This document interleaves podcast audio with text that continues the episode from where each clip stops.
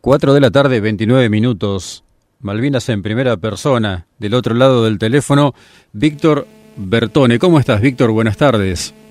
Hola, Fernando. Buenas tardes. Un saludo especial para toda tu audiencia. Hablamos un poquito de la historia de Malvinas. Sí, Fernando, con gusto. Contame un poco tu historia. ¿De dónde sos vos, Víctor?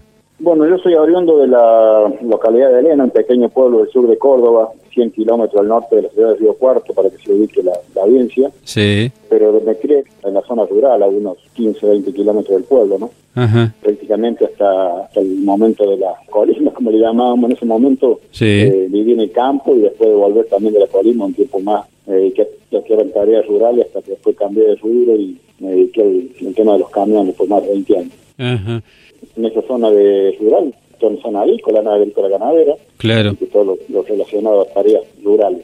La colimba te toca lejos de tu Córdoba. Sí, también tiene algo que ver con esto del campo, haberme tocado lejos, porque me toca en el regimiento de infantería, en el glorioso regimiento de infantería 25, sí. en asiento en Colonia Sarmiento, provincia de Chubut, ¿no? Sí. En 100, 120 kilómetros al, oeste de la ciudad de Comodoro Rivadavia. Y tiene un porqué, te digo, porque en esa época, cuando se hacía en la, colinda, los distintos regimientos, las distintas unidades del país iban rotando los soldados de distintas provincias, ¿no? Un año se incorporaban de una provincia, otro año de otra, iban, rotando. Y el regimiento 25, cuando incorpora la clase 62 en el 81, nuestro querido jefe, no nuestro padre en la trinchera, como le llamábamos, que conocer en el pide la gente de Córdoba para su unidad, porque dice que éramos de campo, que sabíamos lo que era un vehículo, que teníamos algo de conocimiento de, haber pasado frío con esto de las heladas, todo, ¿no? O sea, en el 81 ya pide la gente de Córdoba por el tema este latente que estaba con Chile, ¿no? Ajá. Y en el 82, que no le correspondía volver a incorporar soldados cordobeses, él como hacía de enero, ya que desde el fin de diciembre y enero que sabía que ya el regimiento se iba a Malvinas, no como algunos trasnochados por ahí dicen que esto fue la locura de un general borracho de un día para el otro, ¿no? Venía planificado con anterioridad. Entonces, como él ya sabía que el regimiento se iba a Malvinas, vuelve a pedir la clase 63 para este regimiento. Mira vos. porque yo tengo una línea imaginaria, ruta 9, que la ruta que va de Rosario a Córdoba capital. Sí. De la ruta 9 hacia el sur, para que tengas una idea, los tocó el regimiento 25. La gente más del norte de Córdoba, el regimiento 8 de Comodoro te digo así para que tengas una idea imaginariamente cómo es, ¿no? Claro. no, no es por la línea imaginaria de la ruta, sino que es por distrito. Sí, sí, sí. Río Cuarto, con asiento en la localidad de Holberg, donde está el batallón de arsenales. Sí. Eh, el distrito Río Cuarto incorporó el sur, fue pagar al regimiento 25. Y la gente que pertenecía al distrito militar Córdoba, al regimiento 8 hablando de ejército. Sí, sí, claro. Mirá vos, es un dato muy interesante el que nos contás porque no, no había trascendido, o sea, yo no lo conocía, que era un pedido expreso de, de Seineldín por las características de los ciudadanos de esa parte del país, ¿no? Sí, en su libro Malvina un sentimiento, que es un libro que salieron como tres ediciones y está totalmente agotado. Actualmente estamos en tratativa con su hija Marta y, una editorial de tratar de, hacer una nueva edición, ¿no? Porque el libro es muy interesante y mucha gente lo, lo quiere. Sí. En ese libro, en un momento, dice, cuenta esto, el tema de haber elegido el soldado de Córdoba para su unidad. Mirá vos. ¿En qué momento te incorporan la voz al 25, Víctor? Bueno, yo soy incorporado, soy sorteado en agosto, me parece, del 81. Sí. Y soy incorporado, eh, la clase es incorporada el 2 de febrero de 1982. Ajá. El 2 de febrero soy incorporado, citado al Distrito Militar de Cuarto, como te dije antes, en Olver. Y bueno, desde Olver en colectivo, algunos en tren, a Córdoba Capital, que son unos 200, 220 kilómetros.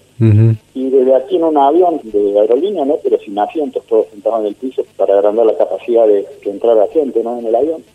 Y bueno, sin rumbo para nosotros, ¿no? Nosotros no, en ningún momento nadie nos dijo a dónde, cuál sería nuestro destino. Claro. Y cuando comenzó a tomar vuelo el avión, ya en el aire, que nos habla el comandante, nos dice que teníamos dos horas y cuarto aproximadamente de vuelo, que todo tranquilo, que todo estaba bien, y bueno, ya cuando aterrizamos, ya entrando madrugada, nos vimos ya con el primer choque en cambio de temperatura, ¿no? Porque si bien era febrero, había un poco de cambio de temperatura, lo que era como Oro Ciudadavia, que era el lugar donde habíamos aterrizado cuando salimos de Córdoba, ¿no? Claro. Así que bueno, ahí tuvimos la primer, el primer choque con el cambio de temperatura. Ahí nos enteramos por lo que uno iba escuchando, ¿no? Estábamos en, Chubut. Y desde aquí, del aeropuerto de, Comodoro, bueno, en camión y en, en colectivos del ejército, otro movimiento sin rumbo para nosotros, ya de noche, madrugada, llegamos de noche a la guarnición militar Sarmiento, que es donde está el regimiento de 25. Claro. Ya nos sorprendió el día 3, ¿no es cierto?, adentro de la unidad de Padrullo.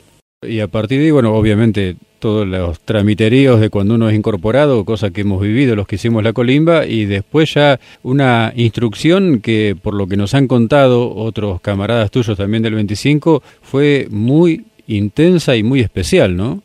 Sí, eso también debido a que, a que el jefe sabía que el regimiento se iba a Malvinas, mm. si bien él no se lo podía decir a ningún oficial, a ningún cuadro, claro. entonces la, la orden que él dio, él tuvo una reunión en, Bahía Blanca a mediados de enero con el general García, sí. y ahí le ordenó preparar el regimiento para ir a Malvinas él recibe esta orden jurando sobre la Biblia, ¿no? En, la oficina de Señor García de guardar el secreto. Y hasta su familia tuvo que venir a Buenos Aires porque después se siguió reuniendo en, su casa particular en el barrio militar ahí en la guarnición planificar todo lo, de la recuperación de Malvinas. Y entonces tuvo que enviar su familia con algunas mentiras, ¿no? A, Buenos Aires. Claro.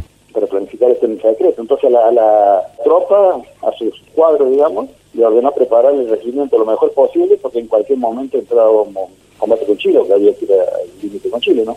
Claro. Entonces nosotros nos prepararon de esta forma, todos los días, todos los días nos decían, vamos soldados, que mañana nos vamos con Chile, que pasado nos vamos con Chile, que hay que estar preparado porque nos vamos con Chile. Entonces esta fue la dirección ¿no? que tuvimos en esta instrucción acelerada, como voy a decir.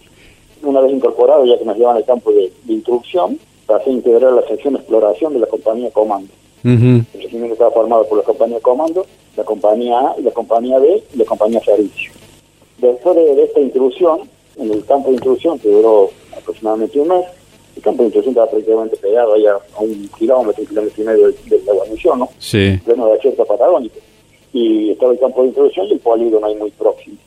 Entonces, cuando volvemos al, a la unidad, que seguimos con otro tipo de introducción en la unidad, de esta sección, en, el caso mío de la comando, de la exploración, perdón, después estaba la sección mortero y así, ¿no es cierto?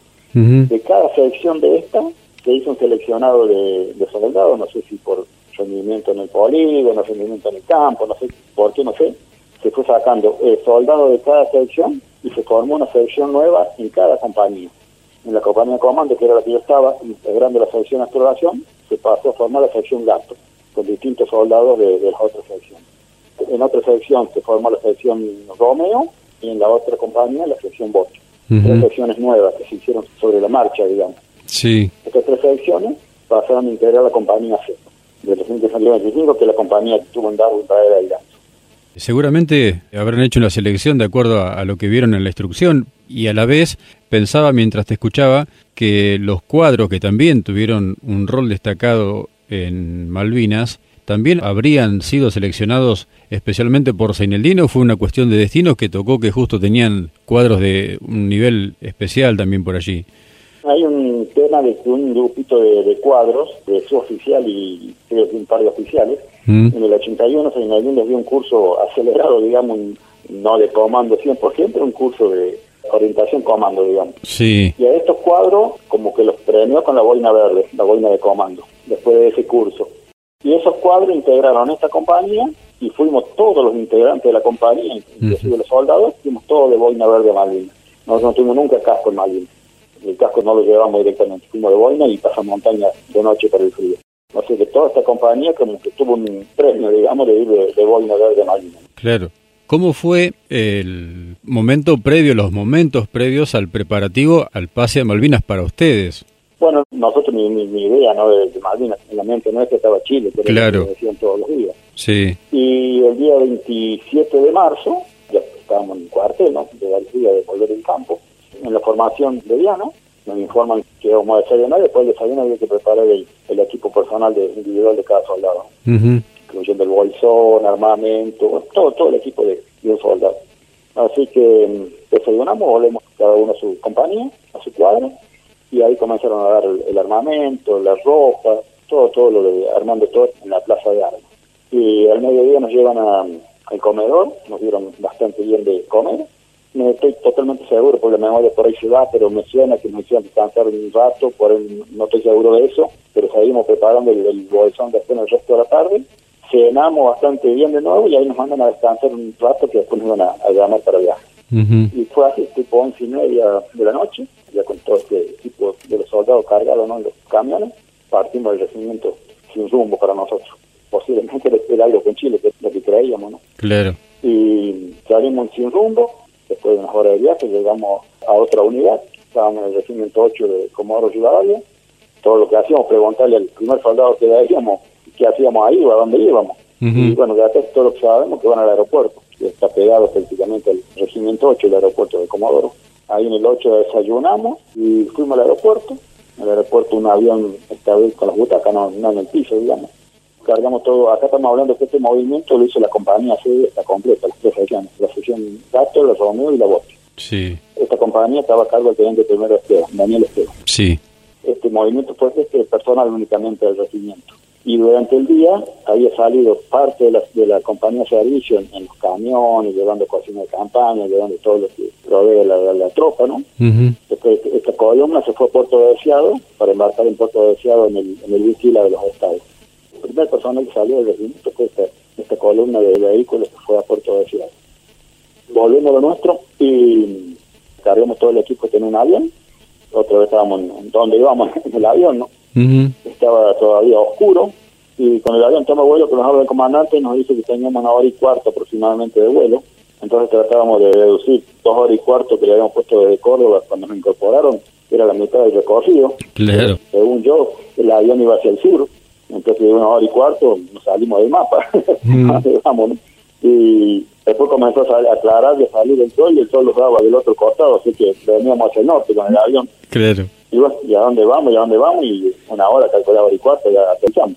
Y bueno, el primer choque, ¿no? Con, con lo bélico, digamos, llamó la atención la gran cantidad de movimientos de tropa, de vehículos, de armamento que se veía en el lugar donde habíamos aterrizado, ¿no? Estábamos en la base comandante de Espora, en Bahía Blanca. Claro. Preguntamos, ¿y acá dónde? ¿Y acá dónde? Y bueno, y acá Puerto Belgrano. Así que nos fuimos transportados a Puerto Belgrano. Otra vez les llamó la atención el gran movimiento, ¿no? De, de los barcos, de la tropa, de todas las cosas que estaban cargando los barcos. Y acá se divide la compañía, la sección de Romeo y Bote, la Romeo estaba a cargo del teniente Gómez Centurión y la Bote a cargo del teniente Esteve, embarcan en el rompillero del teniente Irisa. Y nuestra sección Lagato embarca en el buque de desembarco del Cabo San Antonio. Sí. Zarpamos, yo calculo que alrededor de un mediodía hemos zarpado ¿no? las cosas de desembarco que iba hacia Malvinas, que todavía sin rumbo para nosotros. ¿no? Así que zarpamos, bueno, tuvimos un par de días tranquilos, navegación tranquila, hasta que en un momento se desata una terrible tormenta de mar, no imagínate lo que era para nosotros, ni idea teníamos de lo que era navegar, el, el buque Cabo San Antonio era un buque para desembarco en playa, así que no tenía calado abajo, digamos, no, no rompe la, la, ola como cualquier embarcación, es, es Sí, plano, para que sí. tengan idea la gente, es plano. Sí, sí. Es plano porque, bueno, cuando la marea estaba alta, el buque iba hacia la costa, Ujú. anclaba ahí, y cuando la marea se retiraba, el buque quedaba sentado en la, en la pieza, quedaba estacionado en la pieza, en la playa. Sí. Y entonces calcula que no no tiene cómo romper el oleaje de la, de la tormenta, era era una cosa que volaba el buque, el buque arriba del agua, ¿no? Con, con semejante tormenta. Tremendo. Nos estuvo muy, muy mal, hasta se desprendieron algunos de los anfibios, vehículos anfibios que iban amarrados allí de cubierta. Y bueno, la misión que llevaba la sección Gato era en una misión helitransportada, tomar la casa de gobierno de, de Malvinas. Esa era la, la primera misión que tenían. Y bueno, esta tormenta también hizo que se cortaran las helingas de- del helicóptero que se iba a utilizar para hacer esta misión. El helicóptero se inutilizó y cambia la misión. Después, bueno, se suman otras cosas, también se cambió por otras cosas, no se cambia la misión. A la casa del gobierno va el, el capitán Chachino con su gente, que bueno, Ujú. convierte de la vida. Y la sección Gato del 25 la- le dan la misión de recuperar el aeropuerto.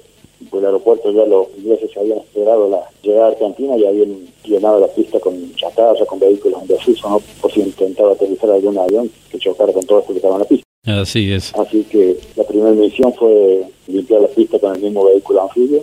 Esa fue la primera misión de la selección.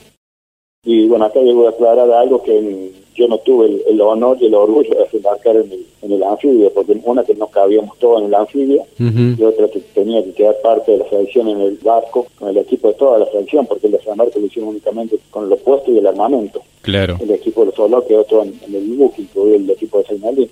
Entonces quedamos seis soldados y un cabo en el buque, pero después nosotros desembarcamos ya con el buque amarrado, desembarcamos en el muelle de Puerto Argentino. La distancia de los 39 años y, y a la distancia de una edad de muy joven en ese momento a esta adultez de ahora, ¿Se puede poner en palabras lo que sentiste cuando bajaste en Malvinas o la situación te desbordaba y, no tuviste tiempo de pensar en lo que estabas viviendo? Mira, lo primero que llamó la atención fue que volvemos al campo y a mi infancia, ¿no? Hice los siete grados, que en ese tiempo eran siete grados de primaria, lo hice en una escuela rural donde éramos 30, 35 alumnos en los siete grados. Sí. En mi curso fuimos cuatro, dos mujeres y dos varones desde primer grado hasta séptimo. Y la maestra, la señorita Edgar, el Cerbollero, era maestra, era mamá, era directora, era portera, era cocinera, era todo, porque era la única, el único personal de la escuela, ¿no? Y en esa época no no existía el 2 de abril como fecha patria, no, no existía, entonces era el, 10 de junio, el día de la reclamo de la soberanía por Malvinas, ¿no? Y vos sabés que por allá por cuarto grado, tiene que haber sido cuarto o quinto grado, había que hacer un, trabajo práctico para el 10 de junio, y en el campo y en esa época no había material de práctica, no había nada para hacer, ¿no? Pero imposible, o sea, al pueblo se venía cada día 15 días, no, no, no había cómo, había que buscar lo que había, ¿no? Mm. Entonces se utilizaba agarrar una, una hebra de lana, digamos, de lana de, tejer, se envolvía en cuatro dedos de la mano, así se envolvía varias veces esta hebra de lana, se hacía un pequeño ovillo de lana, se cortaba con una tijera después bien finita toda esta lana y se hacía una especie de, de que era, digamos, de la lana. Entonces yo en un cartón, en una cartulina, tres ojalillos, hice las malvinas, con un pingüino parado arriba de las malvinas, todo con lana, ¿no? Con sus respectivos colores, así que pesaba como dos kilos el dibujo, toda la, lana que tenía. Y ese dibujo un dibujo que nunca más, nunca más se me borró la mente, o sea, no, no, nunca más. Y cuando nos enteramos por la arenga del señor contra el almirante Buses, jefe de la Fuerza de Desembarco, que nuestra misión era recuperar Malvinas, ¿no? Nos enteramos el primero de abril cuando ya estábamos llegando a Malvinas. Sí. Cuando escucho al señor contra el almirante Buses dar la, esta información, inmediatamente se me vino a la mente, ¿no? ese dibujo del pingüino parado sobre Malvinas. Y sumado a esto, vos sabés que con mi vieja en el campo, viste, ese perrinche de, madre e hijo, todos de una peladita, siempre laborando, mi vieja a la par nuestra, porque mi papá estaba en otras tareas en campos vecinos, así que nosotros con los animales, junto con mi vieja. Y por ahí peleábamos, ¿viste? y le decía, yo me voy a tocar la colina y me voy bien al a comer huevos pingüinos. no. no sé por qué se me daba por decir eso. Así que bueno, lo primero que hice cuando llegamos a Malvinas, que tuvimos la oportunidad de, llegar a, entrar a una casa, encontré una, una postal y un pingüino y se la mandé. de Malvinas estaba bien lejos. No alcancé a comer huevo pingüino, pero bueno, estuvo donde había pingüino. Qué bárbaro.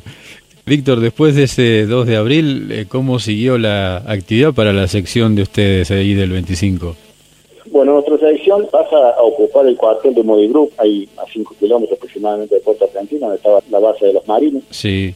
Ahí estuvimos en la organización, limpiando, acomodando todo lo que era cualquier cosa, no era un cuartel militar, ¿no? Era mm. más un cabaret que un cuartel militar.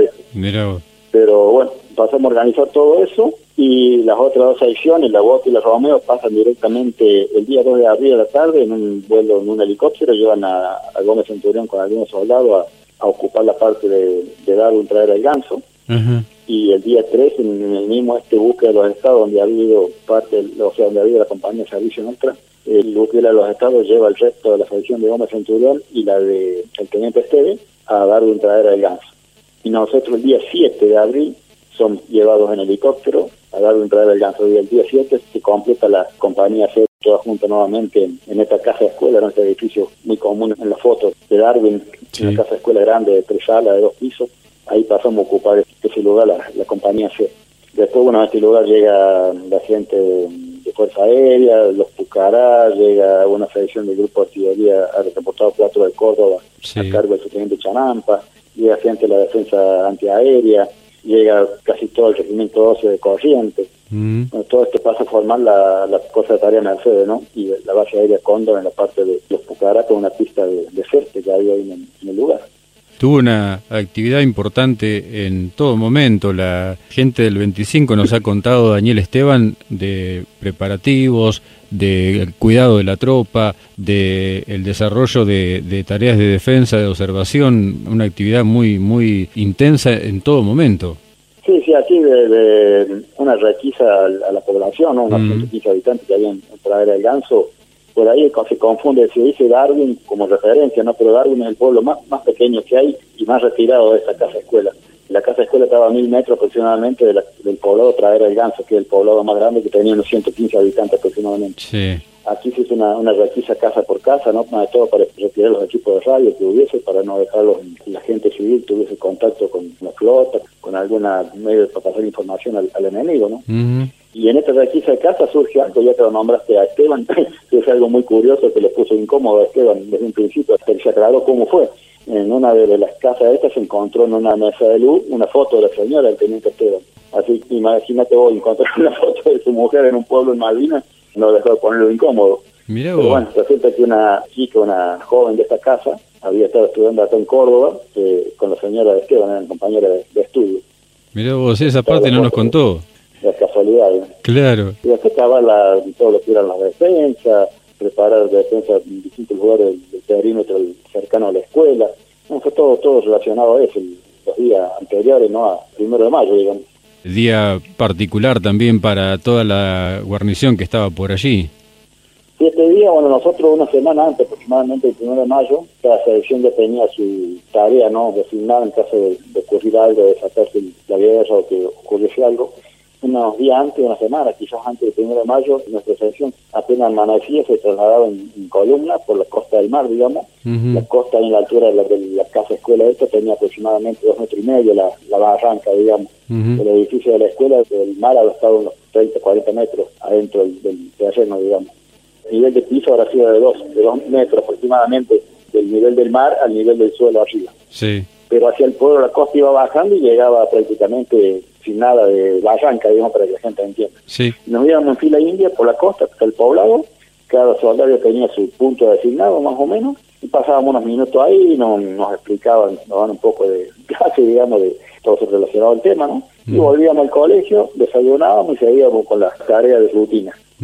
Pero bueno, ya para el primero de mayo dormíamos vestidos, con el armamento encima nuestro, todo ya listo para salir lo, antes posible, en el caso de hacer falta. Claro.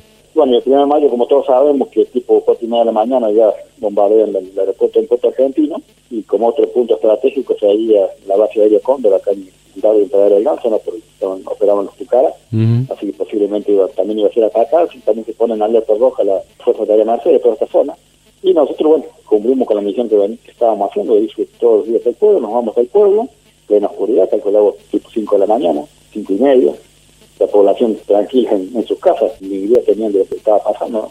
Y tuvimos un tiempo, a dos horas quizás aproximadamente en, el pueblo, no hubo ningún tipo de novedad, nada, nos ordenan retornar al, a la escuela, a la casa de escuela.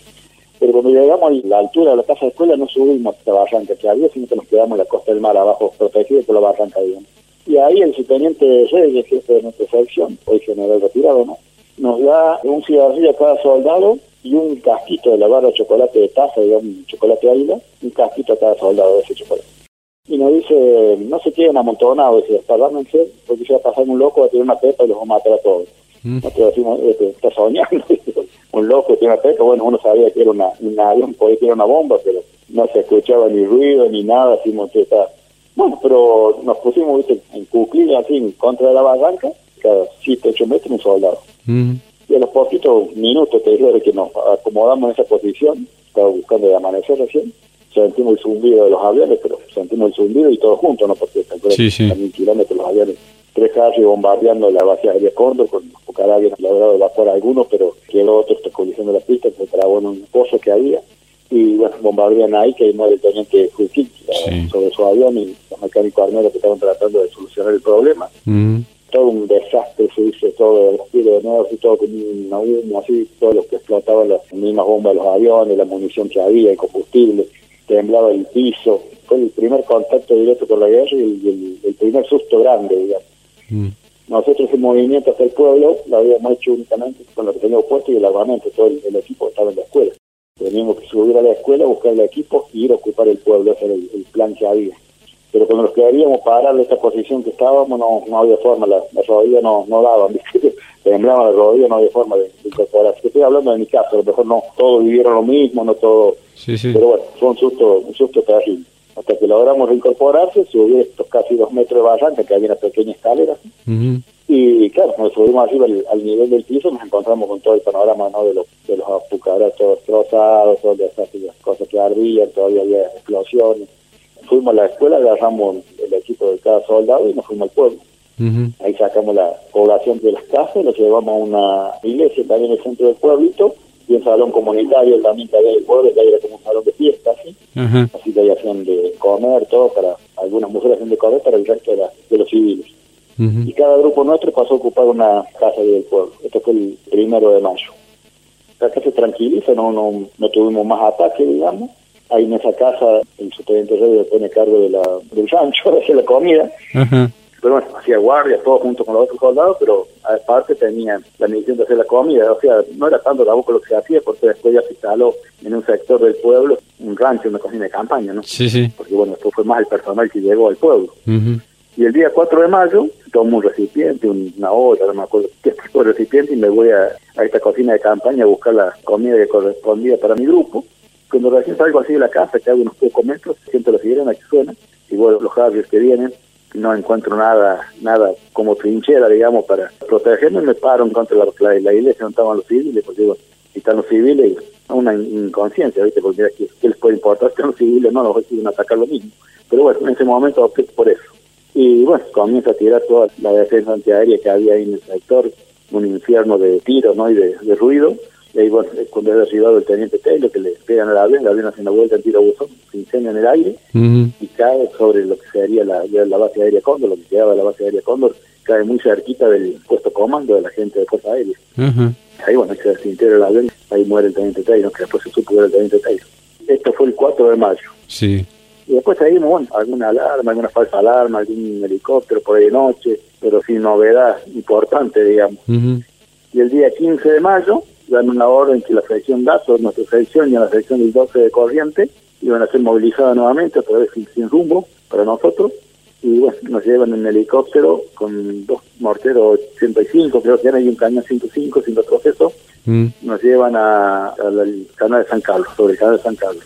Este grupo de gente pasó a denominarse equipo de combate web, a cargo también del teniente primero de nuestro jefe de compañía. La selección estaba a cargo, la nuestra a cargo del subteniente Reyes y la del 12 a cargo del subteniente Vázquez. Sí. Y unos 62, 64 hombres aproximadamente.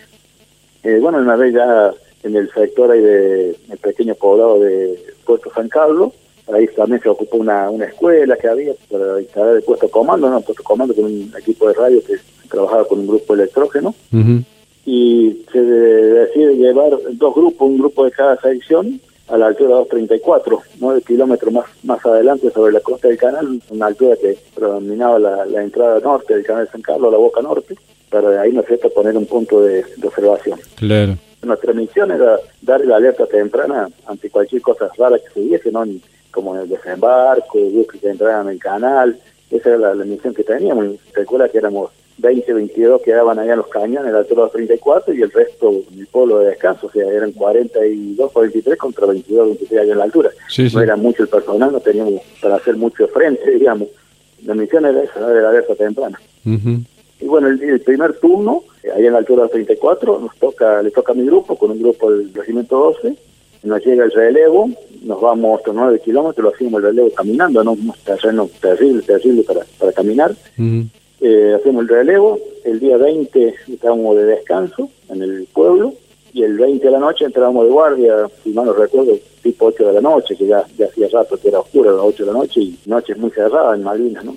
Y teníamos guardia hasta las 8 de la mañana, mi sección, digamos, no me acuerdo cuántos puestos de guardia eran, pero no eran más de 4 o 5 puestos de guardia, y los íbamos relevando cada 40 minutos, una hora, depende del frío que hiciera en ese momento, que era, el frío era mucho. Sí, sí. En la altura 34 te digo que dormíamos en carpita, eh, dormíamos tres soldados en vez de dos por carpa, con ponchos impermeables abajo, con manta, y era todo un hielo, vos hacías guardia, porque había que guardia parado, no había cómo estar y vos te pasabas las uñas por la ropa y era toda una escarcha pegada en la ropa y hielo pegado en la ropa, o sea, te congelaba parado. Qué bárbaro. Así los fríos terribles. Sí, sí. Y bueno, aquí en el, en el pueblo, alrededor de las 11, 11 y media de la noche, quizás por ahí la hora no tan precisa, comenzamos a escuchar cañoneo por el lado del, donde estaba nuestro grupo adelantado, ¿no? por la altura 34. Se escuchaba y se veía así como relámpago a lo lejos, con el tormento, los fusilos cañoneaban, eh, dejaban de cañonear, volvían a cañonear y bueno, el contacto radial que teníamos con este grupo adelantado se había interrumpido, no, no había forma de comunicarse, así que veíamos y calculábamos que estaban desembarcando, que estaban en combate ellos, pero no había seguridad de nada. Con todo eso de la noche avanza, más entrando a la madrugada ya escuchábamos ruido de ruido raro, como golpes, escuchaban motores, así ruido, ruido raro, y ahí están silenciosos y están paz y la tranquilidad que hay, que se escucha lejísimo. Claro. Hasta creíamos que era más lejos todo esto. El tema es que a las 8 de la mañana, cuando vamos a entregar la guardia a la gente del 12, dos soldados, de soldado Díaz y Escudero, le piden permiso al jefe de grupo, al jefe de guardia, porque con el, el, puerto San Carlos, el pequeño poblado este, está sobre la bahía, digamos, desde el pueblo no se ve el, canal en sí, se ve la bahía. Entonces le piden permiso al jefe de guardia para ir a asomarse sobre la colina que nos separaba del canal, para ver si se veía algo en el canal. Cuando estos soldados llegan a la colina, bueno, grande fue la sorpresa y ve que en el canal estaban todos los buques ingleses, en la costa ya había una gran cantidad de soldados ingleses, lanchones de desembarco que iban y venían a los buques, una gran cantidad de helicópteros sobrevolando los buques. Así que bueno, eh, vienen corriendo y le dicen al teniente primero lo que estaba ocurriendo y, y el teniente primero se va a él a asesorarse él personalmente y bueno, vio lo mismo que habían visto los soldados, así que volvió urgente a la radio, cumple con la misión que teníamos, que era dar la alerta temprana informando lo que estaba ocurriendo en el canal, ¿no? todo lo que él ve en el canal, lo que la vestimenta de los militares, todo el movimiento que él ve, lo transfiere ¿no? al por radio al puerto argentino o a Darwin, no sé dónde le estaban tomando el llamado, se decide abandonar todo el equipo porque, te repito, éramos 42 ahí. Claro. No teníamos cómo hacerle frente a semejante cantidad de gente, ¿no? Entonces se rompe las radios, se destruye toda la documentación que había ahí para que no quede de mano del enemigo, abandonamos todo el equipo personal, tomamos únicamente el, armamento y las municiones para poder estar más, más livianos, ¿no? Y tratar de salir de esta especie de pozo, porque el pequeño pueblo está como en un pozo, digamos, rodeado de pequeños cerros, para no dejarse rodear con el enemigo. Y bueno, salimos en dos columnas hacia adentro de la isla, digamos, retirándose de lo que es el, agua. Y a pocos metros que, no sé si decir que 100 metros, hemos hecho 200, quizás menos, ¿sí? sentimos helicópteros que, que se aproximan. Entonces tiramos cuerpo tierra, nos desprendía una, una vegetación muy verde ahí en la zona esa, por, por la humedad, una vegetación muy verde y nos camuflábamos, ¿no? Tirado de cuerpo a tierra en, esa vegetación. Y bueno, apareció un helicóptero, un Siquín, con una, una línea colgando así, que después supimos que eran los, misiles rápidos, ¿no? Que los bajaban así de los barcos para instalarlo en la costa para protegerse de la aviación argentina. Sí. Le hicimos fuego reunido a este Siquín y, se fue, o sea, se ligado varios, varios objetitos, pero se fue. Y escoltando ese, pero más cerca nuestro, venía un Gacel, este Gacel tiene que haber visto, la, porque nosotros teníamos el cargador de fusil, eh, una bala común, una trazante y una perforante, todas intercaladas. Así que posiblemente haya visto la, los impactos que recibía otro helicóptero, algo, hizo una maniobra y quedó más expuesto todavía lo, a nosotros. Entonces, después bueno, se sabe porque uno de los pilotos se salva ¿no? y él cuenta que el, helicóptero no le respondía más como para salir del lugar, entonces lo hace aterrizar en las playas ahí del río San Carlos, adentro del agua. Opta por hacerlo aterrizar ahí y bueno, ahí muere uno de los pilotos, había muerto de ahí, el otro sale y lo sacan los civiles ahí en, unos lanchos civiles del, pueblo, del pequeño pueblo este. Cuando cae este helicóptero, tenemos los órdenes a seguir, porque si van hablando por radio continuamente, van a, venir más o nos van a tirar con algo. Así que seguimos caminando, a los pocos metros sentimos otra vez el, ruido del helicóptero, nos tiramos nuevamente por tierra en el, piso, y viene otro gasel, venía en dirección a nosotros, así yo esperaba nomás que tirase, no porque tenía un lanza este abajo. Y bueno, cuando estuvo a, alcance de tiro, le tiramos todos juntos nosotros y veíamos que las trasantes estas le, le pegaban. Y se cayó, cayó entre nosotros de, de punto, se pegó en el piso. Hubo soldados que le cayó a 7, 8 metros, se desarmó, no explotó ni ardió nada, como, como el película, no sé, se desintegró nomás entre nosotros. Cuando cae este, seguimos caminando, ya nos largamos a lo que sería el río San Carlos, teníamos costa, teníamos más protección de piedra, cómo protegerse. Viene otro gacel más, el tercer gacel, bajito venían por la línea del río y alguien se apura en tirar y bueno, cuando tiró esta persona tiramos todos juntos y posiblemente el, piloto ve las trasantes y se eleva y se va. También se tiene que haber llevado varios varios agujeros. Así que dos derribados y dos que se guardan, el primero y el último. Y ahí bueno, ahí no sé si es que se confunden pensando que era más gente, o ya se tienen que dedicarse a preparar de los, cuidarse de los aviones, o qué pasa, pero de nosotros no tenemos ningún contacto con, el enemigo. Nosotros ese día hicimos, no sé, unos 30 kilómetros aproximadamente. Después de caminamos un, buen tiempo, hicimos un alto para, cuando vimos que estaba tranquilo el tema, para descansar un poco y para ver si teníamos novedad de la gente que estaba en la altura de 234, la gente que estaba con Reyes. Claro. No hubo novedad de esta gente, así que se ordena seguir caminando. Y bueno, el teniente Prima Esteban, un pequeño mapa había una casita, eh, lo más próximo que había, una casita en el medio del campo, ya casi de noche, entrada la noche, la, nos ubicamos en la casita, ya con miedo que se hubiesen adelantado militares ingleses, hubiese alguien en la casita, llegamos con precaución, no arrastrándose. Era una casa de familia nomás que estaba sin la gente, digamos, había sido posiblemente en esos días, había, se ido la gente a alguno de los pueblos. Así que pasamos la noche ahí, hicimos un poco de caldo, unas cosas que había ahí, comimos algo, algo caliente, siempre con puestos de guardia afuera, ¿no? en, en Interperi y al otro día, bueno, ya nos organizamos mejor, calentamos agua ahí para higienizarse, andaban unas pobres gallinas ahí que les, dimos casa para, para, alimentarse. Claro. Íbamos a pasar la noche siguiente, y cuando va entrando la, la noche ya del día 22 sería, nos sobrevuela un helicóptero inglés muy, muy cerca, entonces se calcula que nos habían descubierto, entonces Esteban dice vamos a abandonar la casa porque se van a venir de noche y nos van a matar. Así que cuando oscureció hicimos, dejamos la casa, hicimos en fila india, tratamos de salir un par de kilómetros de la zona del riesgo de la casa. Y era imposible caminar de noche por la característica del terreno, no todo terreno muy muy fangoso, todo pasto natural, que torce los pies la única forma de poder encontrar un caminito por ahí de, la, de las ovejas y caminamos por adentro de los caminos de las ovejas, que fuera un poco más tranquilo. Claro. Y nos quedamos a la falda de un cerro, con agua, nieve, garrotillo, barro, acostados en el suelo, en el barro. Así que optamos por poner los pies de un soldado adentro de la campera del otro, sin el pecho del otro, para por lo menos mantener los, los pies calientes, ¿no? se secaran un poco y así pasamos la, eterna noche, ¿no? Porque en Malvinas son larguísimas noches. Ni hablar. Ya cuando va buscando aclararse, decide seguir la marcha y hacia un pequeño poblado, Douglas Paz, que está a unos 7, 8, 10 kilómetros más adelante. Llegamos al poblado de Douglas Paz otra vez con miedo que se hubiesen adelantado fuerza enemiga, ¿no? Tomamos las precauciones y cuando llegamos a una población bastante reducida, muy poca gente, más de todo gente adulta. Cuando nos vieron, se rindieron todos, toda esta gente. La llevamos dentro de una una iglesia, una pequeña capilla que había ahí. Ahí cada grupo agarró una casa del pueblo. También también volvimos a alimentarnos eh, con lo que encontramos, ¿no? Y pues, esta gente tenía aves. Cuidan muy mucho el perro, como la majada la cuidan toda con perros. Estaban los perros de ellos con, con ovejas enteras, cañadas, colgadas dentro de las perreras y nosotros sin comida. Así que la diferencia, ¿no? Sí. En este punto, como nosotros después que Esteban da la, la información, da la alerta temprana de lo que estaba ocurriendo, directamente nos hacían muertos, ¿no? Y nos buscaban y tenían ilusión de que estuviésemos vivos.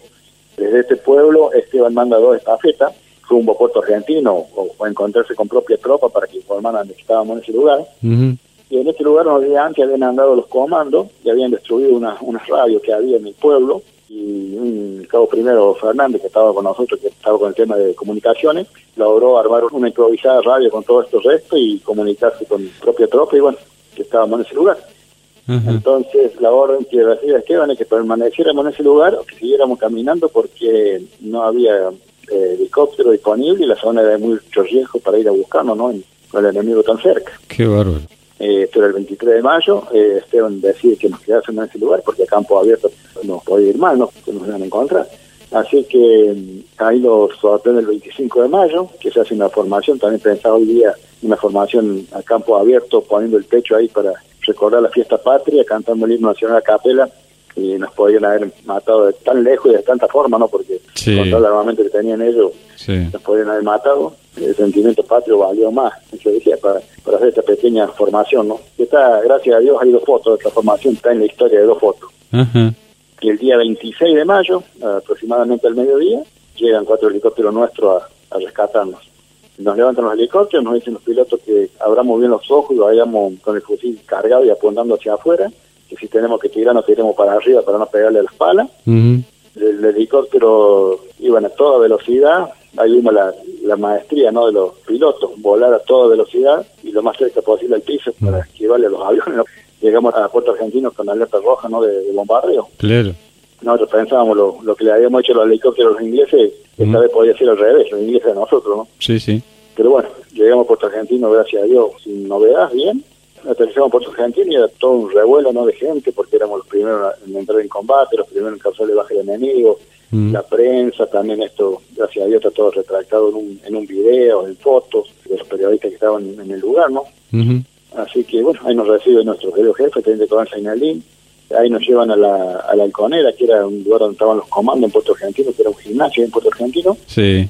Ahí nos dan todo el equipo que habíamos abandonado, el equipo personal de los soldados, nos proveen más munición, nos dan bastante bien de comer, cigarrillos, golosinas, bueno, nos atendieron más que bien ese día, y esa misma noche el teniente primero Esteban le pide al teniente Constantino que al otro día, o sea el día 27, nos manden de nuevo a dar un traer al ganso, porque con todos estos días los ingleses venían avanzando hacia esa zona, ¿no? Claro. Para ir a juntar nuevamente con los compañeros nuestros.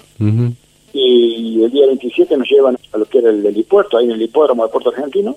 Eh, estuvo todo el día bastante bastante complicado, no, nos pudieron trasladar y nos trasladan el día 28, 28 de mayo a, media mañana aproximadamente, cuando ya estaban a pleno, ¿no? Ya el combate de, de Darwin, la selección del teniente Esteve ya había entrado en combate más a la madrugada. Sí. Eh, llegamos alrededor de las 10, 11 de la mañana a la zona.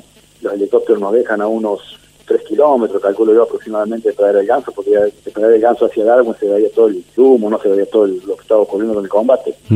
Caminamos estos kilómetros del pueblo y ahí nos dan la hora de venir al frente volvimos a pasar a la par de la costa esta donde había mandado el primero de mayo, pasamos a la par de la casa de escuela, cruzamos un puentecito de madera que había ahí detrás de la escuela, pasamos por la zona donde había estado todo el tiempo este la selección del teniente Esteve, que después el teniente Esteve fue adelantada esa noche, el 28 de la madrugada fue adelantada más hacia la, zona de Darwin, pero bueno, donde había permanecido la selección del teniente Esteve, estaba en trinchera, pasamos por ese lugar y llegamos hasta el filo de una pequeña loma que había, ahí nomás poquitos metros delante de estaba toda la, la línea enemiga tirando de frente.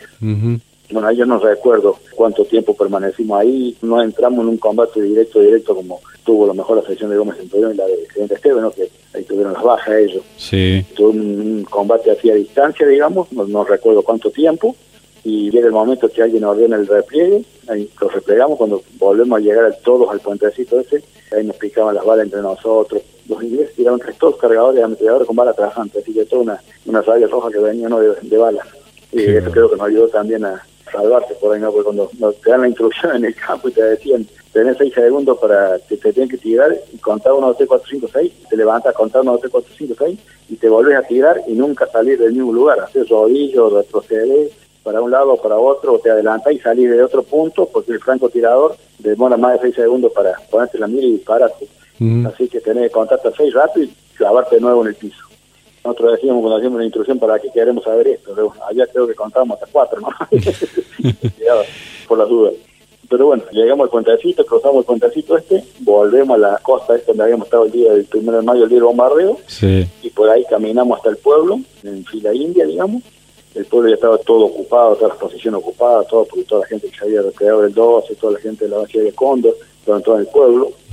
Así que ahí, como te comenté yo en una foto que te pasé, lo único que encontré como protección, una bañera de las duchas, no una bañera de, fundición, con un grifo que tomaban agua los, animales, ahí las ovejas, con un soldado Díaz, tiramos por tierra atrás esta bañera, y ahí pasé las últimas horas del día del 18 de mayo, que los ingleses avanzaron hasta la escuela, que la escuela después fue quemada por los cañones y todo, se tira a la escuela porque los ingleses llegaban a la, escuela.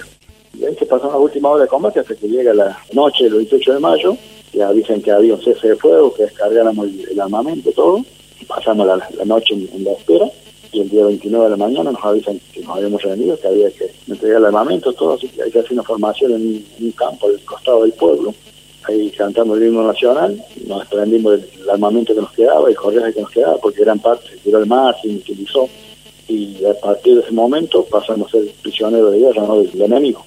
Qué secuencia de momentos tan a flor de piel tenés, Víctor, ¿eh? un relato como viviendo otra vez cada uno de los momentos. Y vos sabés que esto no, creo que mientras uno tenga conciencia y, la mente te dé y la memoria te dé, lo, lo tenés adentro. Yo tuve la suerte de volver en el 2011 a Malvinas y recorrí todos esos lugares y se me cambiaron las distancias, digamos. Sí. Yo tenía pensado en mi mente, tenía que la casa de escuela esta estaba como a dos kilómetros del pueblo, mira vos y resulta que cuando voy allá no queda nada, la casa de escuela no está, quedan los cimientos y quedan algunas cosas que estaban alrededor de la casa de escuela como un tanque de combustible y todo estaba tan cerca del pueblo y ahora entro con el Google a recorrer Malvina y tomo medidas y resulta que no había ni mil metros de la casa de escuela del pueblo. Claro.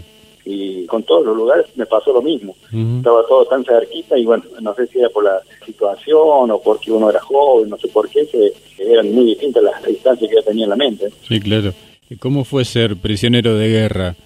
Bueno, prisionero de guerra, eh, en el momento que nos rendimos nosotros, nos rendimos más vale que en masa, digamos, toda la, fuerza esta que estaba en traer al ganso, ¿no? Sí. Logramos hablar con un oficial inglés que hablaba castellano algo enredado, pero hablaba castellano si lo entendía. Y este persona ese mismo día creo que fue, nos dijo, quédense tranquilos que ustedes pronto están en sus casas. Yo todavía no sé si vuelvo, ese tipo, porque la guerra seguía. Claro. Y después, bueno, ahí nosotros permanecimos en unos galpones grandes que hacían las esquilas de las ovejas y un mm. de ganso, nos meten en esos galpones, nos requisan, no personalmente uno por uno, como un preso, no nos quitan los cordones, el cinto, todo lo que podíamos ocasionar daño. Mm yo tenía una radio radio Sony de bolsillo que la había Chori comprado en la intradera del ganso. Escuchaba radio Carve de Montevideo. Claro. Y bueno en un momento dijo las fuerzas argentinas en Darwin y Pradera del Ganso fueron tomadas prisioneras. No se sabe el número de heridos ni de muertos que hay. Bueno le digo acá ya directamente en mi casa me hacen muerto porque la, yo había estado escribiendo cartas de Pradera del Ganso. Y la única que me tranquilizaba era que cuando volvimos a Puerto Argentino desde San Carlos nos habían hecho escribir un radiograma. Mm. Pero bueno, si recibieron el radiograma ese, se echado en Puerto Argentino, van a pensar que me cambiaron de zona, algo que no estoy en mi cargo. Resulta que no, ese radiograma no lo recibieron nunca. Ellos realmente pensaron que me habían matado y hasta fue gente a saludar a mi viejo, ¿no? como que me habían matado. ¿Cómo fue? Y después, bueno, después de estos galpones nos llevan en helicóptero Recién los otros días vengo a saber por qué, porque nos llevaban, algunos grupos nos llevaban a un buque, a otros grupos los llevaban directamente al campo de prisioneros en Bahía Jaca, ahí en San Carlos, donde estaba el, hospital de campaña de ellos, ¿no? La cabecera de playa que habían hecho los ingleses. Un gran movimiento había en este lugar. Eh, en mi casa, en mi grupo, nos llevaron a un buque, ahí nos hicieron bañar todo con agua caliente, nos, dieron de comer, y al otro día nos llevaron en la anchona de San Marco al campo de prisioneros este Resulta que ese que hacían este movimiento así de no tenerlos a todos en el mismo lugar, para tenerlo a la, Argentina confundida, mm. para que no bombardearan. Entonces no van a bombardear porque no saben dónde están los prisioneros. Claro. Por ese momento lo fueron hasta que llegamos a estar todo en el campo de prisioneros en, Bahía Jai. Ahí dimos sangre voluntariamente porque, bueno, en Darwin, para el Ganso, hubo un movimiento de, material bélico que lo hicieron así con prisioneros de guerra, algo que está prohibido por la Convención de Ginebra, ¿no? Y explotó una caja de proyectiles de mortero, lo que, bueno, mató a un soldado, dejó a otros muy mal heridos. Y dimos sangre el primero, el 31. Una de esas dos noches dimos sangre voluntariamente. Ahí conocimos el, hospital de campaña que tenían los ingleses. Dimos todos los heridos, todo lo que había ahí. Y el día 2 de junio nos sacan de este campo de prisioneros, nos llevan a un buque, al buque Norland, buque pasajero, ¿no? Todo siempre sin rumbo para nosotros, así que estábamos dentro de este buque, cuatro soldados en cada camarote bajo llave, sacaban por ahí a comer, otra vez hacían trotar, a caminar siempre bajo cubierta, no vimos mala cara al sol. Una vez lo hicieron tirar cuerpo tierra en el camarote porque andaban los aviones argentinos bombardeando la flota, así que estábamos realmente con riesgo que los mismos aviones nuestros por ahí nos hundieran. Y como el séptimo día, recién estábamos yo el buque, nos habla, no sé si era la misma persona u otra que hablaba castellano, que lo dirigía en Uruguay, que el buque había estado completando la carga, me imagino, no sé qué, 1050 prisioneros en Uruguay. Y de ahí el regreso a la Argentina.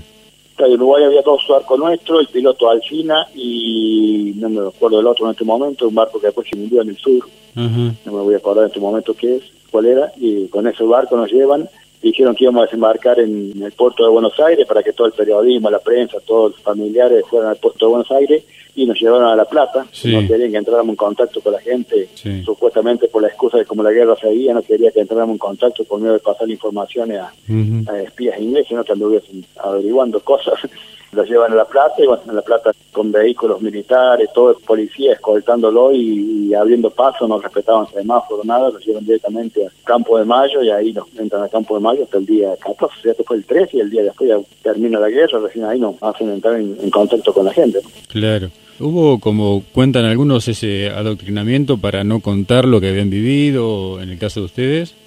Yo personalmente nunca, nunca nadie me dijo nada y no recuerdo de, la gente nuestra. Nosotros dijeron que ese movimiento había sido así de esquivar a la gente por miedo a, información a, los espías, como la guerra continuaba. Claro. De la gente que llegó después del 14 de junio, no sé si realmente ha sido así, como dice, ¿no? Claro. ¿Volvieron después al regimiento, después de Campo de Mayo, Víctor? Sí, ahí tuvimos una semana, siete, ocho días creo que estuvimos aproximadamente en Campo de Mayo, sí. en recuperación, y de ahí a Sarmiento nuevamente a Chubut. Ahí tuvimos unos pocos días, nos dieron un nueve licencia La licencia también fue bastante complicada porque, como bueno, después de Malvinas todo estaba medio enredado, Fuerza Aérea con el ejército, no se conseguían los pasajes, no había vuelos, mm. así que nos mandaron desde Sarmiento en colectivo Bahía Blanca, mm. y Bahía Blanca en tren a, Buenos Aires y en otro tren a Córdoba. Mm. Y bueno, en mi caso hay una historia que mi viejo se entera que yo estoy en Malvinas por una foto del diario La Razón del 5 de abril. 5 de abril la diario La Razón publica una foto que, que nos habían sacado en el muelle cuando bajamos del, buque con todo el equipo. Nos habían sacado una foto ahí en el muelle y esa foto la ve un chiquito, no voy a decir discapacitado, porque no es discapacitado, de cinco añitos, la familia muy amiga de mi familia. Él me descubrió, él me encontró en, el, en la foto en el diario. Mira vos. Así que le llevo en el diario a mi familia y bueno, ahí se enteraron que yo estaba en Malvinas. Y después de hacerme muerto, cuando me contaban muerto en el combate de Darwin, de un pueblo vecino aquí de los Cóndores, había un soldado que le tocó la mayoría en la oficina del regimiento, ¿no? Sí. Pero no, no nos conocíamos personalmente. Él trabajaba con una prima hermana de mi papá en un banco en, su pueblo, pero nosotros no nos conocíamos. Y este muchacho, como estaba en la oficina del regimiento, es el que recibe la lista que manda la Cruz Roja Internacional, la lista de prisioneros de guerra, la lista de la compañía C, ¿no? De mi compañía. La compañía C, 12 caídos, malos heridos, ponerle que habíamos vuelto unos 70 soldados, por decirte algo, eh, aproximadamente bien al regimiento. Y él recibe la lista esa, lee la lista y justo lo mandan en comisión, que se le llamaba, lo mandan de Chubut a Córdoba Capital a hacer trámites, hacer papelerío. Y como venía a Córdoba, le dan una semana de franco. Cuando llega a su pueblo, estamos hablando de pueblo de 4 o 5 mil personas, se conocen todos. Sí. Cuando llega a su pueblo se encuentra con la compañera de trabajo, con mi prima, y le pregunta si por casualidad no sabe nada de Víctor Bertone, dice que estaba en Malvinas, todo. Y él dice, mira, a la buena memoria de él, dice, mira, en la lista de prisioneros viene. ¿Cómo viene? No sé, dice, pero viene prisionero. En cualquier momento llegan al continente, dice, por intermedio de la Cruz Internacional. Ahí nomás eh, escriben un recibo, esto sin membrete, lo escriben en la parte de atrás a mi viejo, informando que yo venía, que estaba vivo, si lo hacen llegar con otra persona, a mi viejo, a mi pueblo. Bueno, lo tengo guardado hasta el día de hoy, no a ese mensaje de la primera información de que estaba vivo. Claro. Entonces, al saber que estaba vivo, en mi pueblo, un pueblo de 4.000 habitantes, mi pueblo, el intendente en ese momento, conocido de toda la vida de mi papá, mi papá había trabajado con el padre de él en el campo, muy buena persona. En ese tiempo, un Ford Falcon 221, estoy hablando, otro amigo, un amigo de mi viejo, organizó una coleta esa noche en los dos clubes que hay en el pueblo, junto no sé qué cantidad de dinero, decirte hoy en día, ¿no? Y el intendente puso el coche con su chofer para que fuera mi viejo a Buenos Aires a, recibirme. Así que viajaron mis viejos con el hombre este que juntó el dinero. En Buenos Aires había un hermano de mi mamá de muchos años viviendo en Buenos Aires, así que lo buscaron, pobre viejo, la primera vez que pisaba en Buenos Aires, ¿no? Claro. Lo buscaron a mi tío como guía. Y bueno, se fueron a Puerto Buenos Aires no llegaban, no llegaban los barcos, por ahí alguien le dice van a desembarcar La Plata.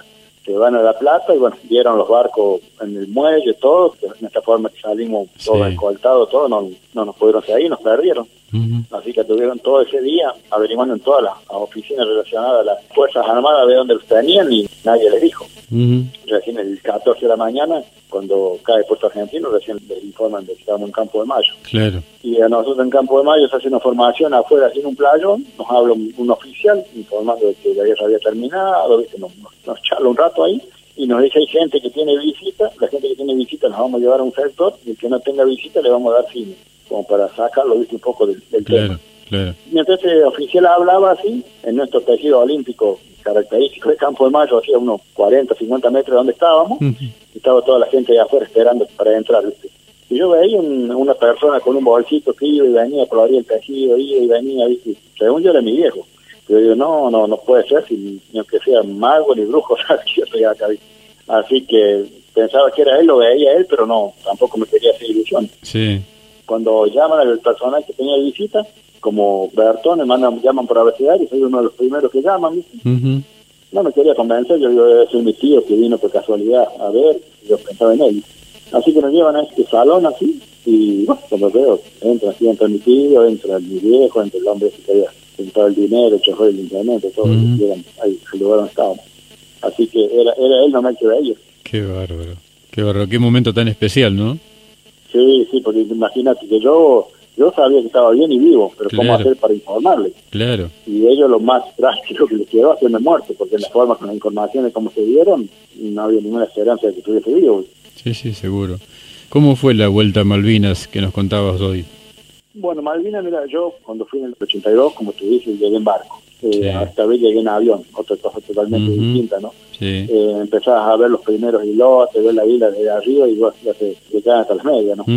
Y lo que más, no sé si así que me chocó, lo que más me impactó, lo que más me, me emocionó fue llegar al cementerio. Claro.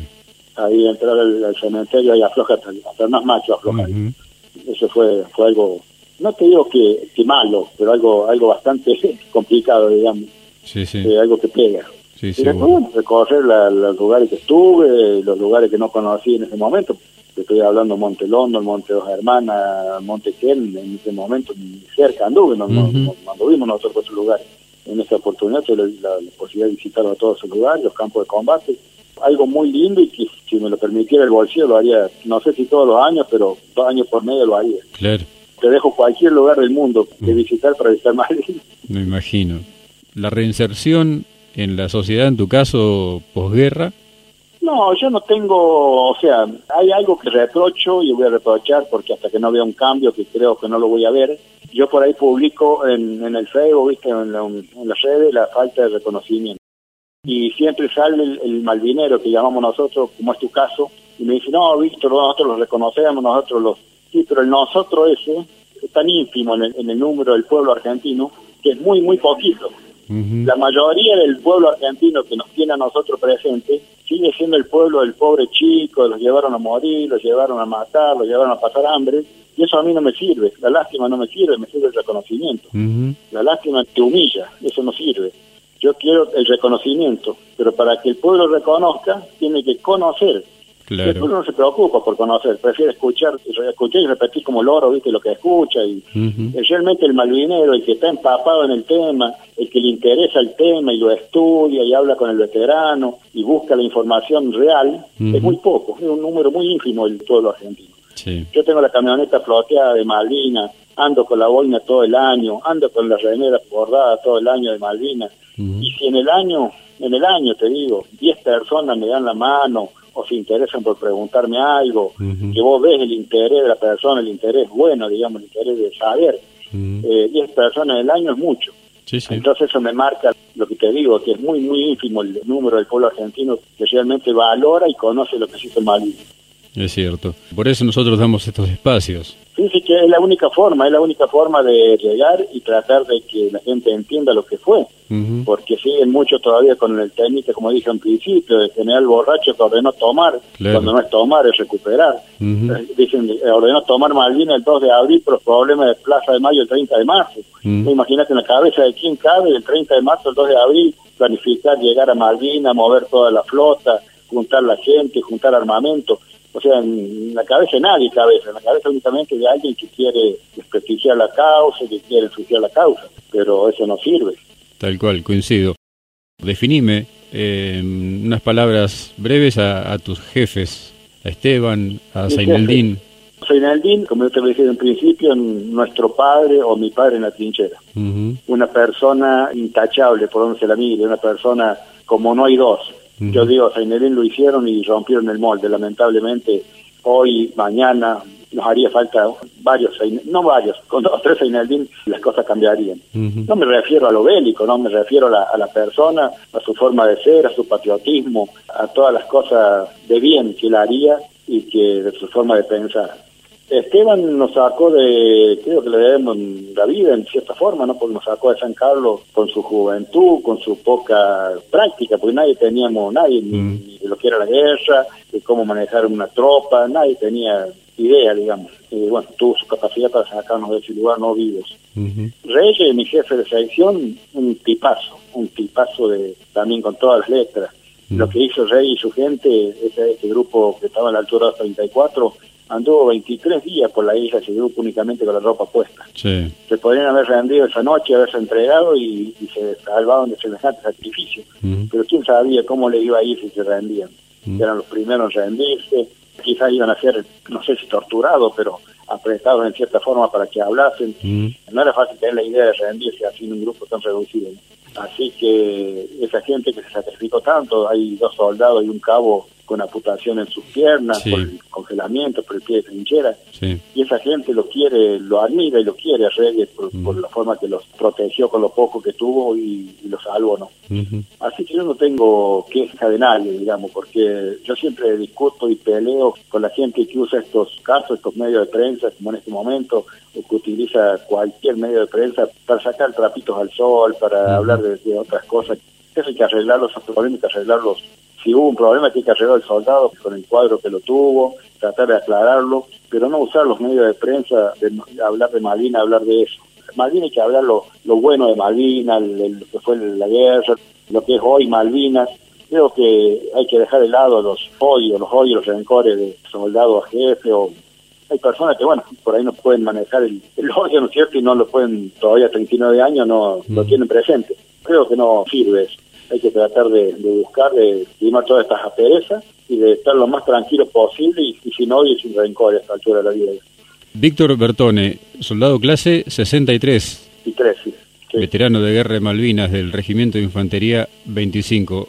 De mi parte, muchísimas gracias por este rato largo que has dispensado para nuestro programa la idea es que te hayas sentido cómodo y que hayas podido contar lo que hayas querido, lo que quieras agregar en el final, Víctor.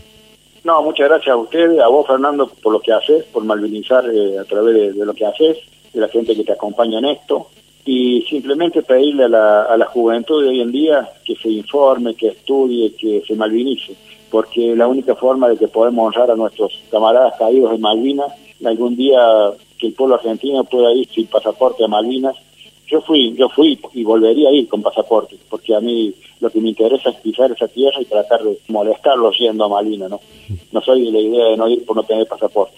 Pero bueno, la gente que quiere sin pasaporte, ojalá algún día lo pueda hacer y todo el pueblo argentino debería conocer y pisar Malina, ¿no? Para que realmente sepa que son nuestras y que valen, valen más de todo lo que se hizo en el 82.